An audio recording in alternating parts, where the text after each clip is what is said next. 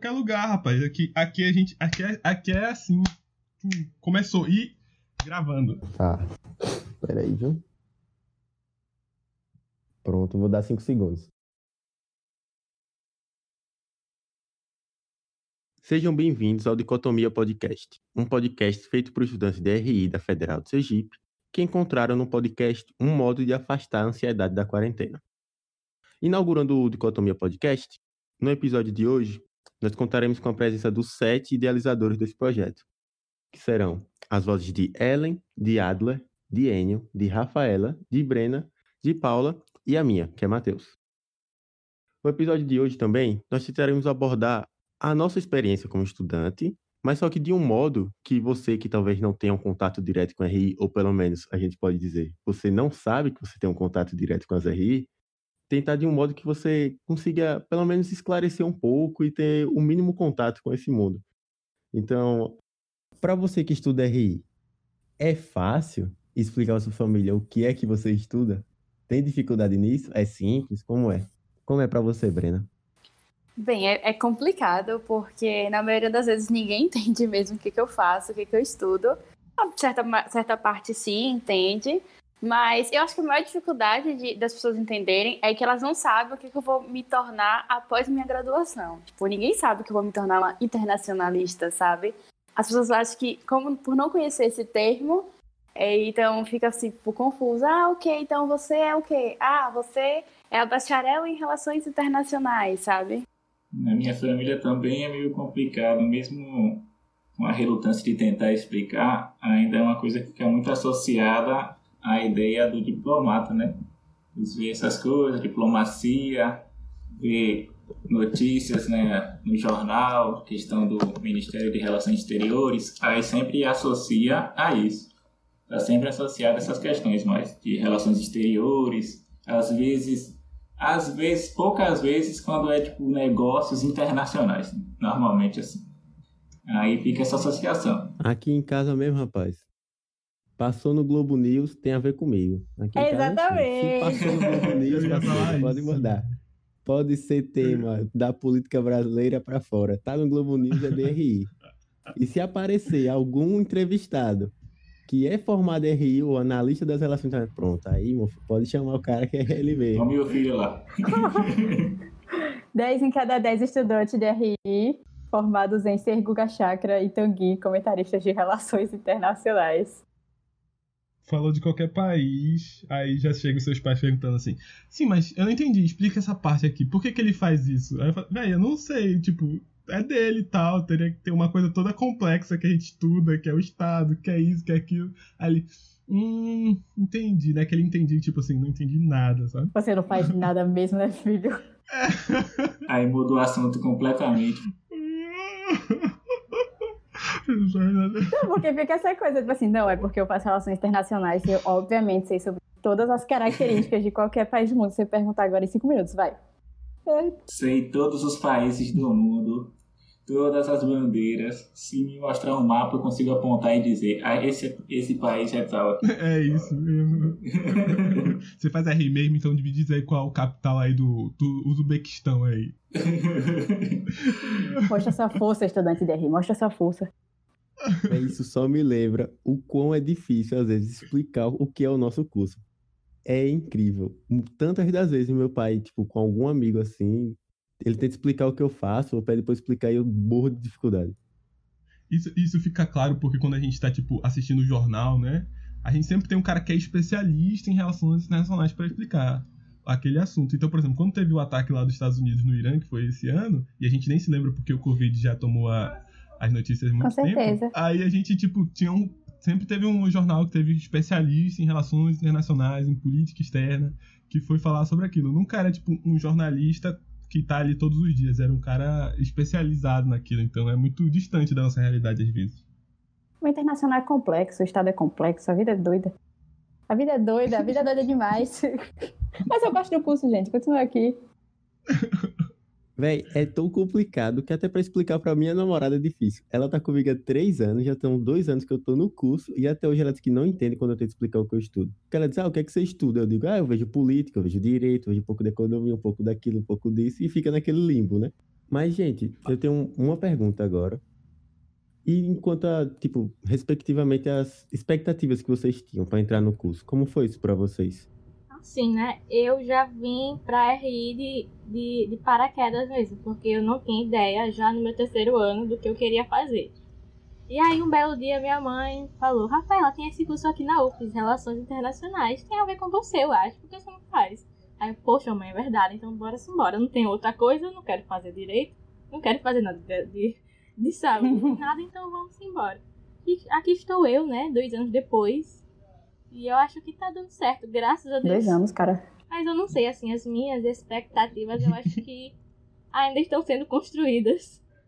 Tipo, a pergunta certa a se fazer é porque vocês não sabiam nada sobre relações internacionais, como a gente tá falando antes, e mesmo assim escolheram relações internacionais. Em que ponto vocês se enganaram? Que tipo de surto? Que ponto você se enganou?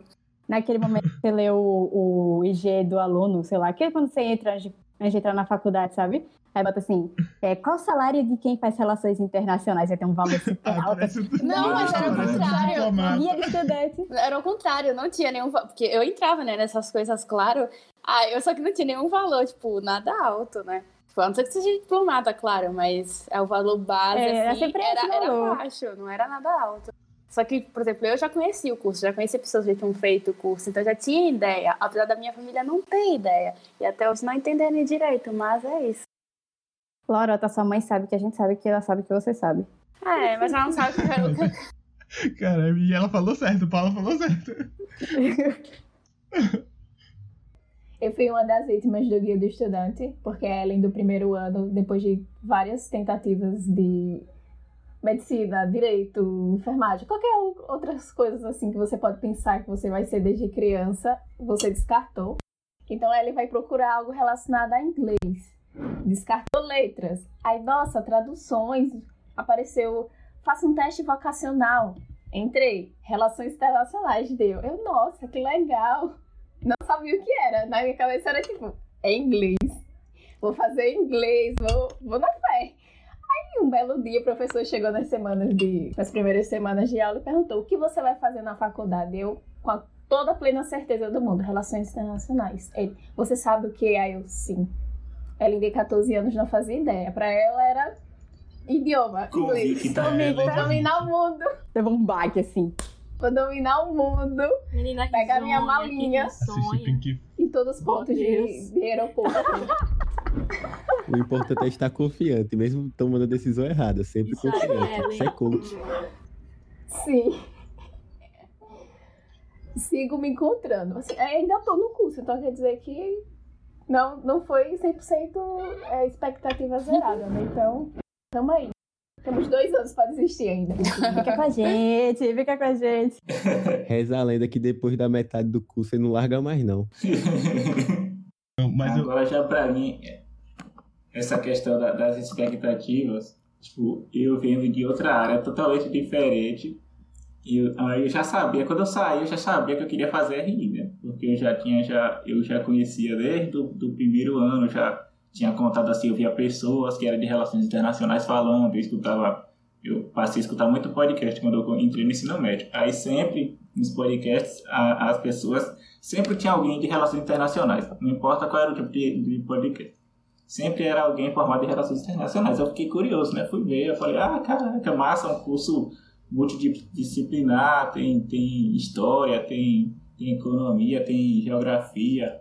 Eu falei, massa, gostei. Eu sei, eu sabia que eu não queria, eu já sabia que eu não queria, eu não queria direito, eu não gosto. Eu não, eu não queria nada ligado à saúde. Eu falei, ah, gostei. Eu acho que, que casa com o meu perfil, então bora aí, né? Meter a mala pra Sergipe. Então pronto, então aí você se você, seu... Se o seu você já- objetivo. se você tem dúvida do que, o, do que um estudante de RI faz, é fácil. É podcaster. Olha A gente tá aqui pra provar essa tese Coisa. de que um estudante de RI vira podcaster. Eu pensei. Aí justamente pronto, isso. Resolvido. Então, assim, você Mas- vai pegar a emenda do curso, vai ler e vai descobrir. É isso aí, agora eu vou falar sobre o Estado e vou virar podcaster. Quando você vai ver, quem menos você esperava é estudante de RI. Fica aí. A Galgador não é formada em RI, é um negócio desse. Sério? Eu acho que. Quem? Galgador? A Mulher É, a Maravilha, Gal a Gal Gadot, é. Ela é, Tá ela é formada em RI, pô. Tem uma galera que é formada Você em RI. menos se espera é. Tá mais presente do que parece. Mas eu acho que ninguém se arrepende, apesar de todos os, os ódios que a gente passa durante a- os dia a dia da faculdade, todas as leituras que a gente tem que virar madrugadas e trabalhos também. Acho que ninguém se arrepende, tipo, de estar fazendo o curso. O curso realmente é muito, é muito bom. E acho que a gente podia também, já que a gente tá aí na metade do curso, a gente podia já tá falando sobre a expectativa que a gente teve. A gente podia falar um pouco pra expectativa de quem vai entrar. Porque a gente tá. Pra quem não Pra quem tá fora da realidade de Sergipe, a gente tá, tipo, no limbo, né? Não começou e nem terminou o período ainda aqui. Então tem muita gente que já passou, a gente sabe, já sabe que vai entrar no curso de RI e tá só no aguardo realmente de volta às aulas aí pra poder ser gratificado com esse belo curso de RI. E aí a gente podia dar umas dicas aí do que esperar. Eu acho que, tipo, como é difícil a gente definir o que é, a gente precisa saber também o que ela não é, né? Porque a gente fala muito sobre. Temos as imagens ilusórias do, das relações internacionais, que é o a figura do diplomata que a gente vê, cidadão do mundo, idioma, você tem que falar inglês, português, chinês, Saber todos os países. Sabe quantos países tem no mundo? saber todos os países assim na ponta da língua. Alguém fala, ah, você, capital é B. Então, tipo, não é direito, lembrar que, tipo, não é ciência política, não, não é curso de idioma, não é, tipo, curso de economia. A gente vê tudo isso, só que, tipo, Não de uma forma que, exatamente, não é, não é enfatizado nessas áreas, mas a gente pega e bebe muito dessas áreas. Sabe que você vai estudar o Estado. Você vai estudar o Estado, você vai viver do Estado, sonhar com o Estado, e depois você vai dormir com o Estado na outra noite e vai voltar a falar com ele no outro dia. Que ódio. É um caso de amor. Depois, depois você chora no banheiro da universidade, mas tá tudo bem. O Estado nunca. tá lá te Quando observando. você entra, você vai escrever Estado automaticamente. Toda vez que você for escrever uma palavra com a letra E, vai ter Estado direto.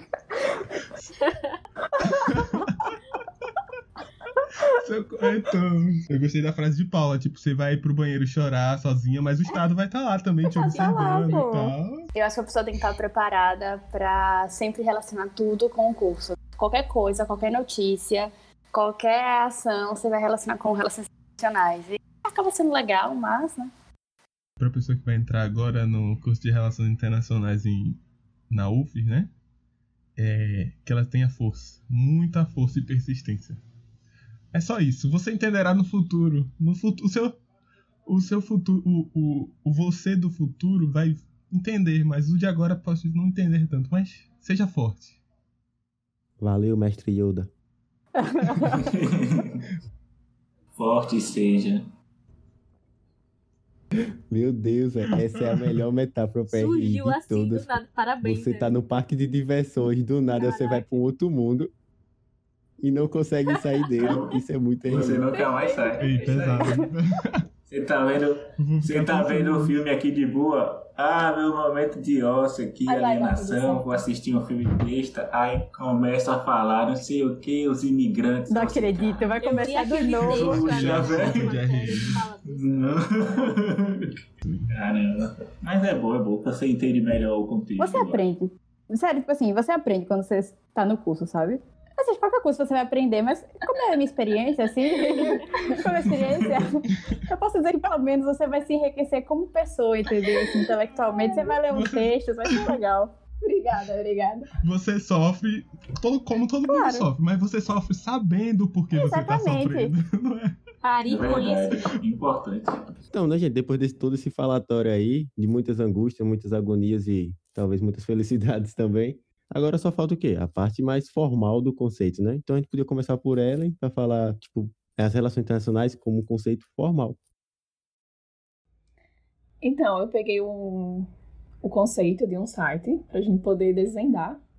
Então, de acordo com o site Educa Brasil, o curso de Relações Internacionais estuda as relações entre as nações, povos e empresas em assuntos de caráteres econômicos, políticos, sociais, militares, comerciais, culturais e do direito internacional.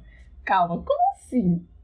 Então, resumidamente, o estudante RI, Relações Internacionais, ele vai analisar o cenário internacional vai investigar mercados, vai investigar risco de conflitos, ver se tem possibilidade de negócios entre países, entre empresas, ou até mesmo com as ONGs, que são organizações não governamentais. E a gente pode ver também a situação política de diversos países. E tudo isso a gente pode olhar dentro das áreas que eu acabei de falar. Então a gente vai mesclar política, vai mesclar a área comercial, vai mesclar a área da cultura, vai mesclar várias outras, econômicas também. Mas então, é sempre essa dúvida, né? O que é RI, o que não é RI? RI é política externa, RI é diplomacia, RI é comércio exterior. Brena mesmo, ela faz RI com a gente, mas ela estuda um pouco de comércio exterior dentro do próprio curso de RI. Então ela pode comentar um pouco mais sobre isso, por exemplo. É, bem, às vezes pode parecer confuso a diferença entre comércio exterior, comércio internacional e relações internacionais, mas é fácil perceber essas diferenças, até como Ellen mesmo já comentou. É, existe essa, esse curso de graduação de comércio exterior, assim como de relações internacionais. E a diferença entre eles é que o de comércio, de comércio exterior, o aluno vai ter um enfoque maior em comércio, economia, logística, importação, exportação, taxas alfandegárias, todos esses assuntos é, mais voltados para o comércio entre países. Mas é justamente essa comercialização de bens e de serviço que nós determinamos como comércio internacional. E já as relações internacionais vai ser um curso mais voltado a diferentes áreas e não focaliza só no comércio e na economia. Mas os alunos também vão estudar mais sobre direito internacional, sobre ciências políticas, sobre teoria das relações internacionais, todas essas coisas. E é interessante a gente pensar também que, além de pensar em uma pessoa que trabalha com comércio exterior, é muito comum a gente pensar na figura do diplomata, uma pessoa que trabalhe com relações internacionais. Diplomata, embaixador, todas essas coisas.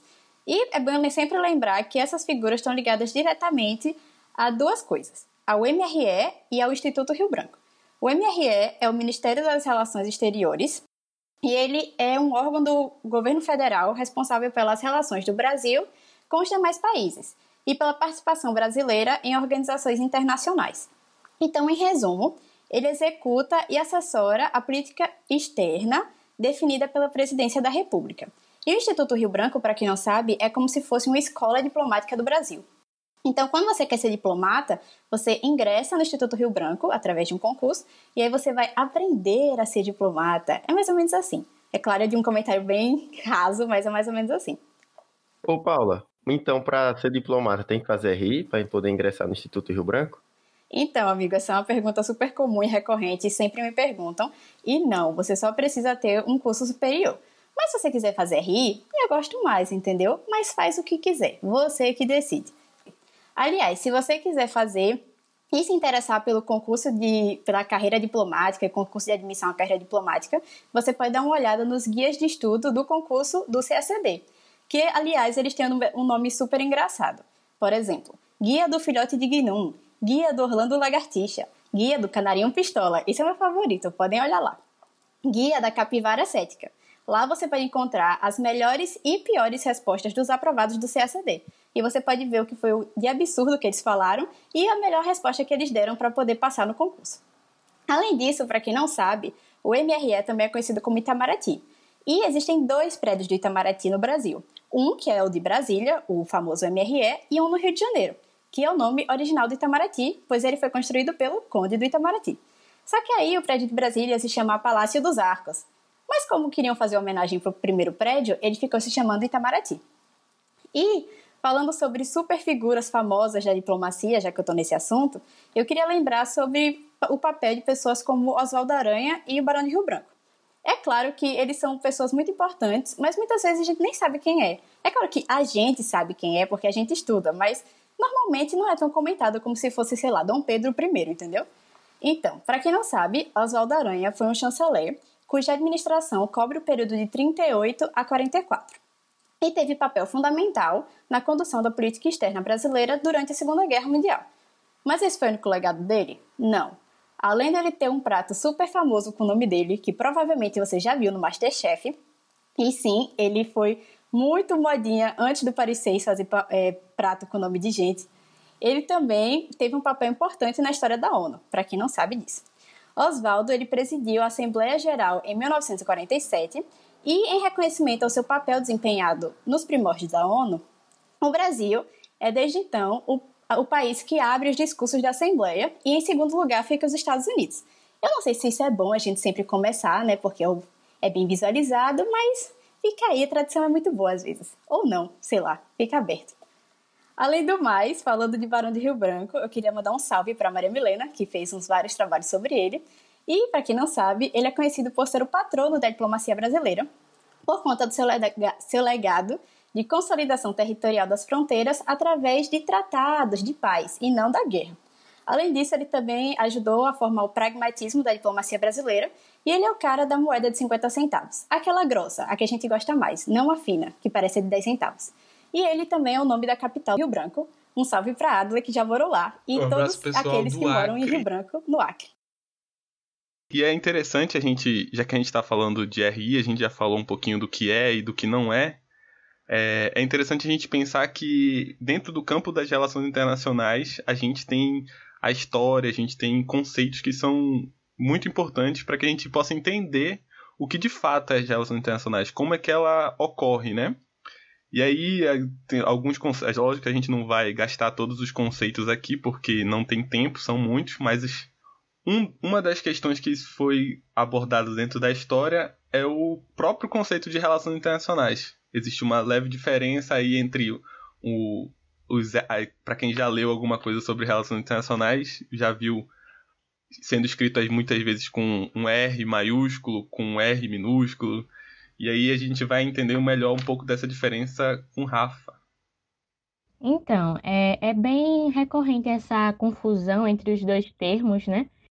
Principalmente até dentro do, do meio acadêmico. Então, de uma forma bem breve, relações internacionais com as iniciais maiúsculas é algo mais novo e recente trata da área da disciplina criada para analisar e estudar, em bases institucionais, os fenômenos das relações internacionais, esses com letras minúsculas que eu vou falar um pouquinho mais daqui a pouco. Então, segundo Daniel Jatobá, no livro Teoria das Relações Internacionais, o estudo contemporâneo das relações internacionais se iniciou com a fundação da, da cátedra Woodrow Wilson, em uma universidade do país de Gales, em 1919, essa foi a primeira iniciativa acadêmica com a finalidade específica de investigar as causas da guerra e formular propostas para a paz, ou seja, essa dicotomia que predomina no cenário internacional há milênios. Então, nessa época se acreditava que produzir conhecimentos científicos com a validade com a validade científica, né, tornaria esses saberes disponíveis aos tomadores de decisão dos estados. E aí poderia influenciar os seus comportamentos mais favoráveis para a paz, sendo que a, essa, essa área né, surgiu como reação direta da Primeira Guerra Mundial, né? Então, foi muito influenciada por isso. Estava pensando aqui, a Rafa falou um pouco sobre, sobre as relações internacionais, seu surgimento, né? E você pensa que é uma, que é uma área, tipo, em, em, disciplina mesmo é bem, é bem recente, né? É uma área bem nova, um campo de estudo bem novo, se comparado com as outras, ciência política, o próprio direito. É, e você pensa, tipo, no Brasil, você pensar relações internacionais já é, já é, já é recente no cenário mais geral, e no Brasil ela é mais nova ainda, a área tem cerca de 50 anos aqui no Brasil. Por exemplo, a primeira graduação foi em 74 na, na UNB, foi na Universidade de Brasília, a primeira graduação é de lá o doutorado, o primeiro doutorado em RI foi em 2001. E só agora, o ano passado, em 2019, que a profissão de relações internacionais, profissional de, em relações internacionais, veio ser a, a regulamentado, né? Então você vê que é um, uma área que é bem recente, é um grupo de estudo em comparação com os outros, que é bem novo assim, né? Pois é. E aí, quando a gente fala de relações internacionais enquanto área, né, com letras com iniciais maiúsculas, a gente fala também das relações internacionais com iniciais minúsculas, que seria o objeto de estudo da área de RI, né, da área das relações internacionais. Então, essas é, com letras iniciais minúsculas seria um conjunto de fenômenos que existe há milênios, desde que algumas comunidades políticas né, pequenas elas começaram a estabelecer algum tipo de relação entre si. Adam Watson, que é um autor clássico da área, ele traça uma linha evolutiva das relações internacionais, é, começando desde os primeiros registros escritos, passando pelos grandes impérios e, e também cidades-estados do mundo antigo, ou seja, o mundo antes da ascensão da civilização europeia. Mas ele também enfatiza que antes mesmo desses registros escritos já existiam relações entre diferentes comunidades, né, como comércio, algumas trocas comerciais mais simples, né? E também a própria guerra, principalmente, que era muito mais recorrente nesse tempo, sendo que esse sistema, se a gente puder chamar assim, né, esse, esse cenário internacional, ele era muito mais violento, justamente pela ação desses grandes impérios, né, que existiam e que eram uma, uma grande força determinante. Então, já havia, depois desses registros escritos, um certo diálogo diplomático até, e também o desenvolvimento de convenções e regras para essas relações, apesar de serem bem mais relaxadas, né? E se pautarem muito mais pela conveniência de, de momento. Então, era algo que, que mudava muito facilmente. As relações internacionais, elas mudam decisivamente com a criação do Estado como nós conhecemos hoje e isso só veio a acontecer em 1648 com os Tratados de Westfália. Bem, e aí os Tratados de Westfália, como Rafa falou, é um marco nas relações internacionais. Podemos falar aí como se fosse o antes e depois de, de Cristo. No caso aí seria o antes e depois das relações internacionais como um sistema moderno, um sistema internacional moderno como conhecemos hoje. É, então, todos esses conceitos que a gente estuda hoje, eles são construídos muito a partir desse Tratado de Westfália, que foi um tratado assinado na Alemanha para encerrar a Guerra dos 30 Anos. Essa Guerra dos 30, a Guerra dos 30 Anos, como a gente já estudou lá no nosso ensino médio, é, assim como outras guerras, eram feitas muitas vezes por causas religiosas e esse tratado acabou colocando novos conceitos e novos rumos dentro desse cenário é, ele acaba fazendo uma secularização do, do Estado, e aí essas guerras acabam se diminuindo consideravelmente, pois agora os estados não brigam pelas questões religiosas. É, eu estava pensando aqui, vocês falaram dessa, dessa ideia do desse, desse estado consolidado pelo Tratado de Westfália, mas eu acho interessante a gente ressaltar uma coisa para não parecer que a gente está sendo sempre direcionado que esse, esse o Westfalia ele acabou ele é um, um, um, modelo totalmente europeu, né? Se parar para pensar, é totalmente uma ordem europeia. Ele desconsidera totalmente os processos que vinham acontecendo na Ásia, tipo o Império Japonês, o, o, o, Japão, o Império Chinês, como é que estava se desenvolvendo. Tanto é que se você olhar na história, esse, esse, esse estado aos moldes do estado de Westfalia, determinado pelo Westfalia, você pode encontrar a origem dele é de 3, de, de 3 mil anos antes da Era Comum, né? que é com o Egito Antigo, que tinha aquela ideia do o faraó, né, ser aquela autoridade, aquele soberano que é reconhecido por todos, que é a, aquela, essa questão da ter uma autoridade reconhecida, e os egípcios já tinha essa já tinha esse conceito de delimitação territorial, eles já sabiam onde onde ia onde começava e onde terminava seu território, e essa questão de ter uma, uma, uma, população própria, que é aquela ideia do sedentarismo, que é quando eles deixam de ser nômades. Então, você para para pensar, esse estado aos modos do, do Westfaliano já existe há muito tempo, já existia há muito tempo. Então, o, o estado, esse, esse, esse modelo Westfaliano a gente tem que ressaltar que é um modelo europeu, para não parecer que é uma coisa tão geral assim, que só aconteceu agora. Só. Sim, sim. É, ele realmente é um, é um modelo que marca a época, marca o mundo. Então, tipo. E, a gente vai, vai lembrar que o mundo, até não muito tempo atrás, era um mundo europeu. Quando a gente se falava do mundo, a gente falava da Europa. E isso também é um tema que a gente aborda na, nas relações internacionais. A gente consegue separar bem esse, essas, esses conceitos quando a gente fala de mundo. E Enio também falou de uma coisa muito interessante que é a questão da soberania, né? A partir do Tratado Westfaliano e essa secularização entre do, do Estado, né? Então agora o rei já não, não precisava necessariamente brigar por uma questão religiosa, ele acaba se tornando, se tornando cada vez mais soberano. Então ele tem essa escolha e essa não intervenção de estados de, de outros reis, né, de outros soberanos dentro do seu próprio estado. É muito difícil falar isso porque na prática não é, não é tão legal quanto no conceito, né? É muito fácil falar que todos são soberanos, todos são iguais, mas nem sempre é assim. É um conceito um tanto quanto difícil, é um conceito que é, foi criado, né? Não é um conceito que surgiu do nada. Então, tipo, é, o Jean Baudin, no caso, ele faz essa, essa conceitualização do que é soberania. Eu acho que Mateus acho que pode falar um pouco melhor sobre isso daí, sobre esse conceito do que seria a soberania. É, aproveitando a fala de Adler e a intervenção de Enio, vamos direto ao ponto, né? Qual seria então a importância da soberania para a RI como área? Bem, acho que ficou um pouco claro pelo que Enio falou, que a questão da soberania está sempre ligada à questão do Estado a soberania seria um conceito, uma parte constitutiva do que da imagem que nós temos de Estado-nação. Vou citar o Weber, que indiretamente ele citou também, que é a questão de que, para o Weber, o Estado é formado por alguns componentes que iriam comprovar a existência do mesmo, sendo eles o território, um exército, o monopólio legítimo da violência, uma comunidade, um povo e a soberania. Essa soberania é, é, um conceito que vem de antes, que seria do Jean Baudin, cunhado pelo Jean Baudin, o conceito que nós usamos, que o Weber aplicou depois na, na, na sua análise. E o que é que o Jean Baudin diz? Ele basicamente vai dizer que a soberania reside dentro do Estado-nação. E o Estado-nação só será um Estado se ele tiver soberania.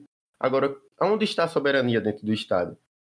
Bem, na época do Baudin, século XVI, se imaginava a soberania como sendo um rei, vamos dizer assim. Seja, tem que ser alguém que você possa apontar e essa pessoa teria um poder absoluto, uma autoridade, direitos e a superioridade. Esse será o Estado-nação. O Estado-nação é o soberano absoluto. E aí, essa a soberania aí está muito ligada a essa questão do Estado, mas o Estado também vale lembrar que não é um conceito tão antigo assim. É um conceito que tem bastante tempo, mas antes da, do próprio conceito do Estado, como a gente conhece, que vai ser pós-Westfália, vai ser depois de 1864, 1648, desculpa. O Estado, que vai ser um conceito de, de 1648. É, antes disso, lá na Grécia, em 450 a.C., é, existia já as cidades-estados essas cidades-estados, elas se assemelham um pouco com a questão do Estado como conhecemos hoje, principalmente porque elas têm bastante autonomia. Então, nesse caso que a gente está citando sobre a Grécia, a gente está falando principalmente sobre as cidades de Esparta, de Atenas, e no caso, quem fala bastante sobre isso é Tucídides, na História da Guerra do Peloponeso, que também é um livro que serve de base para a gente nas relações internacionais, serve de base para outras teorias, e isso a gente vai falar em outros episódios.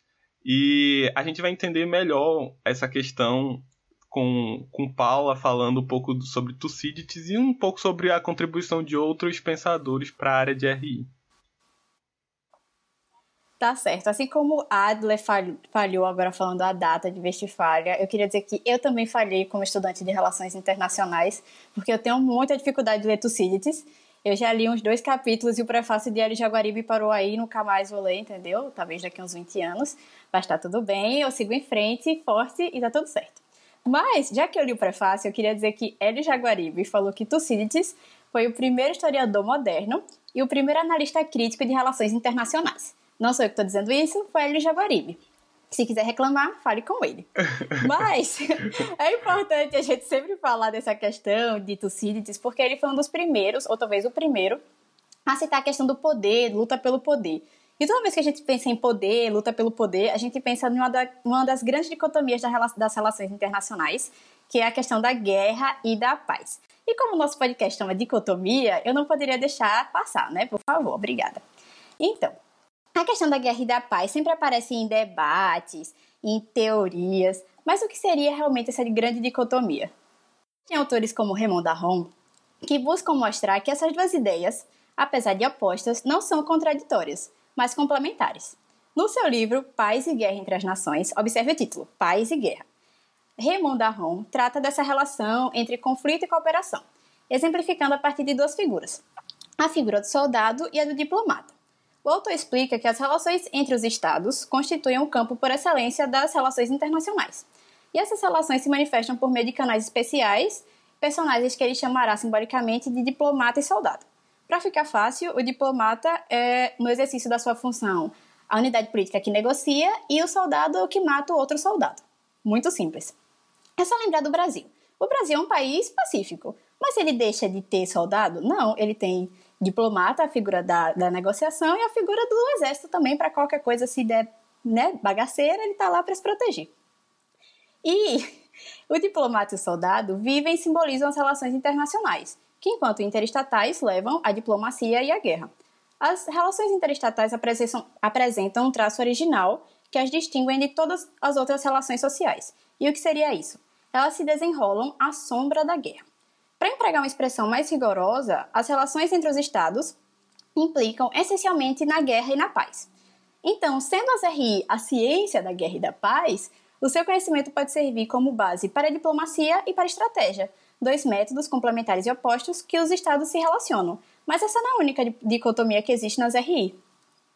Falando dessas dicotomias das relações internacionais, eu acho uma dicotomia muito, muito presente na área que faz parte do, da própria constituição do que é as relações internacionais, que é essa ideia do internacional e o nacional, né? que há muito essa, essa, essa confusão de ser uma coisa separada, uma coisa que, que, tem, que tem delimitações claras, como, quando na verdade não é. Vou tentar passar rápido para vocês sobre isso. Por exemplo, a gente vê as notícias dos jornais, assim, você entra em sites, de jornais, das grandes mídias, aí tá lá, notícias Brasil, aí depois você vê lá internacional, tá separado as coisas, tá bem delimitado.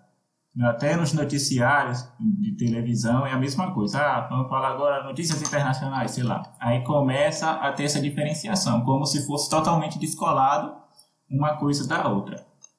Claro que é uma coisa para ficar mais fácil de explicar as questões, mas é assim. Vou, inter... vou tentar dar um exemplo. Por exemplo, agora está tendo a guerra, a guerra comercial China Estados Unidos. Aí, em decorrência dessa guerra, a, a, os Estados Unidos acaba por mudar sua política econômica nacional. Ele começa a, a aumentar suas taxas de, de juros. Quando os Estados Unidos fazem isso, aí vai aparecer lá no noticiário internacional, né? Vai aparecer lá no noticiário. Estados Unidos aumenta a taxa de juros, não sei o. Mas a gente tem que lembrar que vai ter, vai ter empresas brasileiras ou então de outros países que vão se prejudicar por conta disso, vai ter, vai se prejudicar ou vai, ou enfim, vai, vão ser afetadas por conta dessa medida e, e consequentemente vai chegar até nós, a população comum, né? Nós indivíduos comuns na sociedade, vamos ser afetados de uma forma ou de outra com produtos mudança de preço, essas coisas. Então, a gente tem que pensar bem assim, como, como é que uma coisa que parece ser tão distante, uma coisa que está lá como internacional, vai afetar a nossa realidade local. A gente tem que parar para pensar que isso, na verdade, está sempre interagindo. São coisas que não estão tá descoladas. Não aconteceu só lá nos Estados Unidos e está pronto. Você vê, por exemplo, é, falar rapidinho, os protestos que tiveram sobre, sobre os protestos contra o racismo, essas coisas. Começou nos Estados Unidos, mas rapidamente explodiu aqui no Brasil também. É, no mundo inteiro, na verdade, foi no mundo inteiro. A gente não pode falar que é uma coisa só dos Estados Unidos. É, então é isso. Tá, tá sempre relacionado, que é internacional e nacional. Enfim, o nacional, esse, essa ideia do internacional, normalmente quando você pega quem, quem é na, na, no acadêmico mesmo, no acadêmico, o internacional sempre aparece lá no, na, nos cursos de graduação como algo tá lá. Tá lá só para cumprir uma ementa, um plano de ensino. Se vai lá, tá lá direito internacional, economia, não sei o que lá, internacional. Vai ter uma partezinha só para falar sobre isso. Parece que é uma coisa totalmente separada. Então, é tão elemento excedente, não é tão levado em consideração. Aí, eu vou chamar um autor aqui, que é o Halliday, que ele fala que ele se questiona, ele questiona se o nacional ou o internacional, qual dos dois nasceram primeiro. Ele faz essa provocação, porque a, o senso que a gente teve é que parece que primeiro se desenvolveu uma história nacional dos estados, não sei o que, depois eles se relacionaram e nasceram internacional. Mas na verdade ele falava assim, não, na verdade isso é uma coisa que interage, mas se fosse para falar, para dar um marco de quem nasce primeiro, quem nasceria primeiro seria o internacional. Que foi a partir dessa questão de ter uma cultura internacional, de ter uma cultura mais global, desse dessa internacionalização das quebras de barreiras, que é a partir daí que foram se fixando as culturas nacionais e a partir daí foram se desenvolvendo. Então, e aí, tipo, fica bem, bem interessante que a gente vai pensar, porque normalmente a gente vai achar que, tipo, surge primeiro as coisas menores, digamos assim. Se a gente pensar dentro de um país, a gente pensa os municípios, depois os estados, depois o país e depois sim o internacional. Talvez por isso a gente tenha essa ideia de que primeiro surja o nacional para depois surgir o internacional, né? Sim, para vocês aqui não dá para falar que existe uma coisa puramente nacional e nem há uma coisa puramente internacional. São coisas que estão sempre interagindo, são, são âmbitos que estão assim, um do lado do outro, um se constituindo. É, um faz parte do outro. Então, não tem como a gente ficar afirmando, ah, nacional é isso, nacional é aquilo. Não é uma fronteira que a gente atravessa uma linha e está lá. Então, era só sobre isso que eu queria comentar. Bem, e é a partir de todo esse contexto, né, abordado sobre nacional, internacional, sobre toda essa questão da interação entre esses dois mundos, que eu destaco o papel da globalização. E esse a globalização é um tópico que a gente não pode distanciar quando debatemos sobre nacional, sobre internacional, porque eu até ouso dizer que a globalização é o que é o ponto chave, no caso é o ponto que faz essa intersecção entre esses dois mundos, entre o nacional e o internacional. É o que, que a gente faz faz com que as pessoas olhem e percebam realmente que esses dois mundos se comunicam, que eles não têm uma diferenciação, eles óbvio que eles têm uma diferenciação, mas que eles não estão assim sem uma comunicação. Sempre vai ocorrer uma ponte entre esses dois. Então, pessoal, a gente já está chegando na parte final do nosso podcast. E eu queria deixar um pouco da, do que nós, estudantes, estamos fazendo, qual é a nossa real experiência, né? Porque até aqui a gente só falou mais sobre RI de um modo mais, mais teórico, por assim dizer, né? Eu queria começar então por Brena, e a experiência dela com a área de pesquisa dela na universidade, que é próxima do comércio exterior. Pode falar um pouco para a gente, Brena, por favor? Hum, bem, como nós somos estudantes da Universidade Federal de Sergipe, algumas vezes as pessoas até perguntam, até meus amigos, minha família, como é estudar relações internacionais em Sergipe, já que é um lugar, um, um lugar assim que tem esse distanciamento com o mundo internacional e enfim.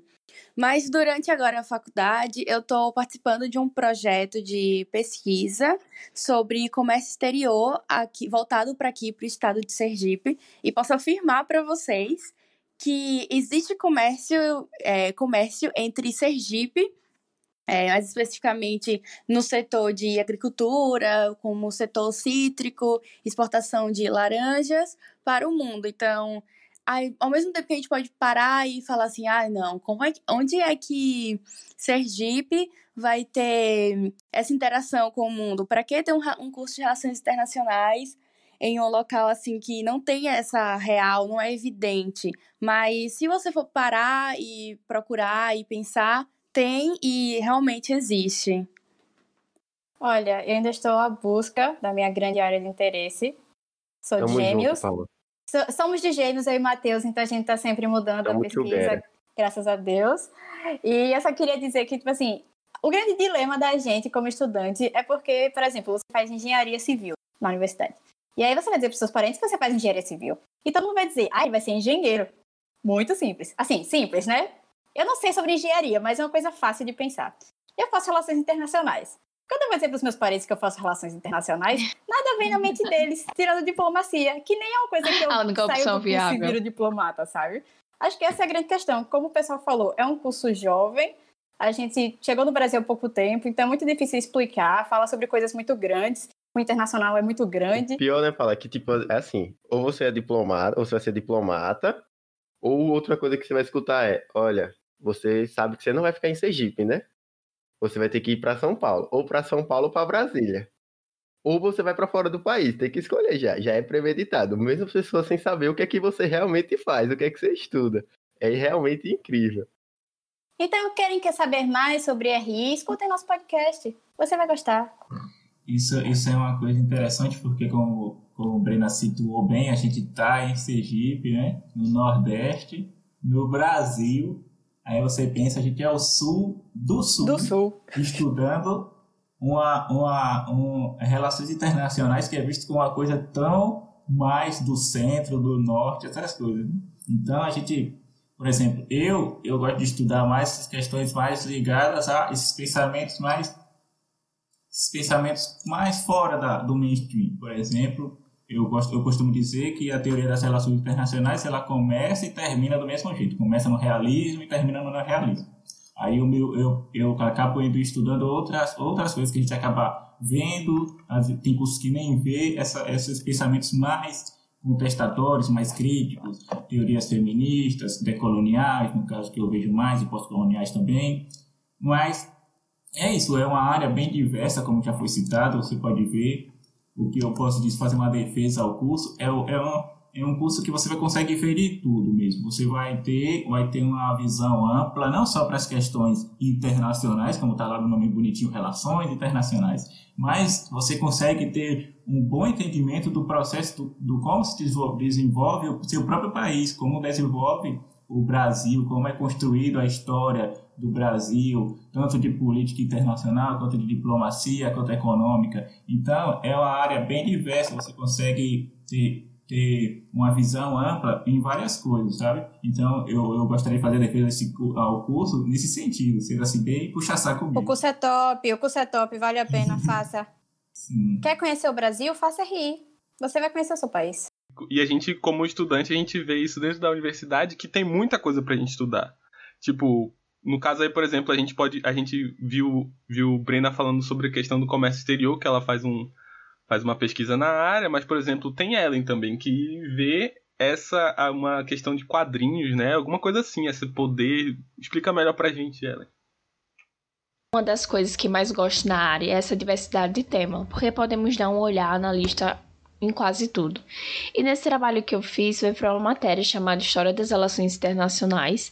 Passei um tempão para fazer e eu basicamente expliquei a construção da história e as políticas dos países através dos quadrinhos. Ah, mas é bom também lembrar uma questão que muitas, como o curso de Relações Internacionais tem vários, você pode se envolver em diversas áreas, as áreas mais diferentes, como a gente está citando aqui, é importante lembrar que certas universidades têm um enfoque maior para alguma área, tem ou para ciências políticas, ou para o marketing internacional, ou então para o comércio exterior. Então, é um, por isso é muito bom esse curso, porque dependendo da faculdade, você vai ter um enfoque maior em uma certa área, mas não deixa de ter uma abertura para um conhecimento para outras áreas, entendeu? Isso aí, por isso que eu digo, né, pesquise e escolha a UFES. Sim, a UFES é perfeita. Bom, Precisamos terminar esse episódio e a gente quer deixar claro que aqui no Dicotomia a gente aprendeu uma coisa muito importante dentro da Universidade Federal.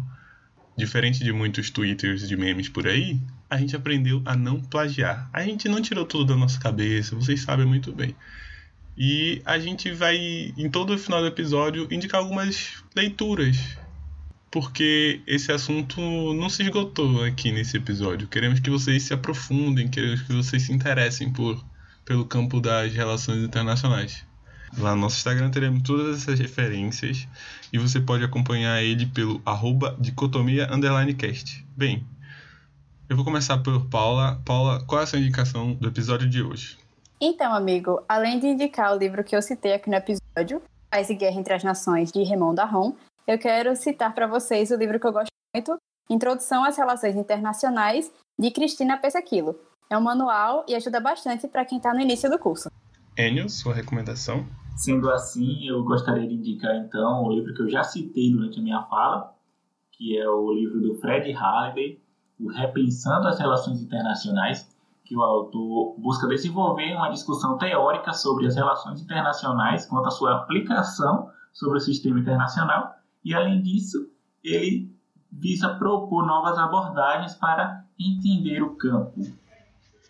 Ellen, você tem alguma recomendação de livro para gente? Bom, a minha recomendação de livro é um manualzinho bem básico, que a gente pega logo no primeiro período, da Karen Minst, que é os princípios das relações internacionais, onde eu peguei algumas informações para poder explicar aqui.